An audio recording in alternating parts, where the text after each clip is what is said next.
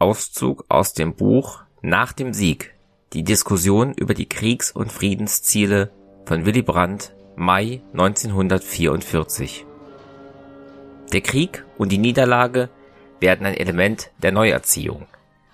Das deutsche Volk erfährt sehr nachdrücklich, wohin Narzissmus und Eroberungskrieg führen. Der Optimismus Thomas Manns beruht auf diesen Faktoren. Eine Nation fällt einem Hitler nur einmal zum Opfer, aber nie wieder, schreibt er.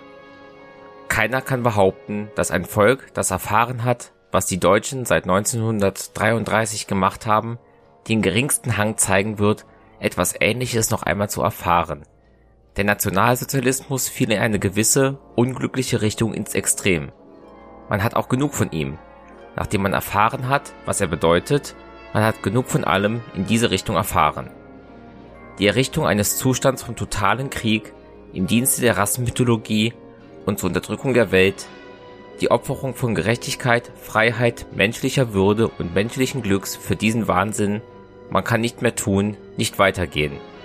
Marshall Smuts folgte ähnlichen Vorstellungen, als er im Herbst 1943 von der Revolte in der deutschen Volksseele sprach.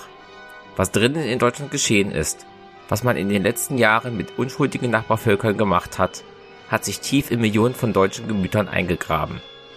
Es gibt ein anderes und besseres Deutschland, das durch ein Inferno gegangen sein muss, als es Zeuge dessen wurde, was sich ereignet hat. Eine ganze Welt ist für die Deutschen, die sich vom Narzissmus einfangen ließen, im Begriff zusammenzubrechen.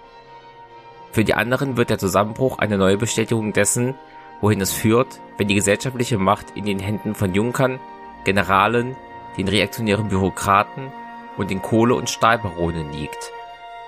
Die Frage ist, ob es gelingt, eine solche politische und wirtschaftliche Sicherheit zu errichten, die verhindert, dass die gewonnenen Erfahrungen wieder verloren gehen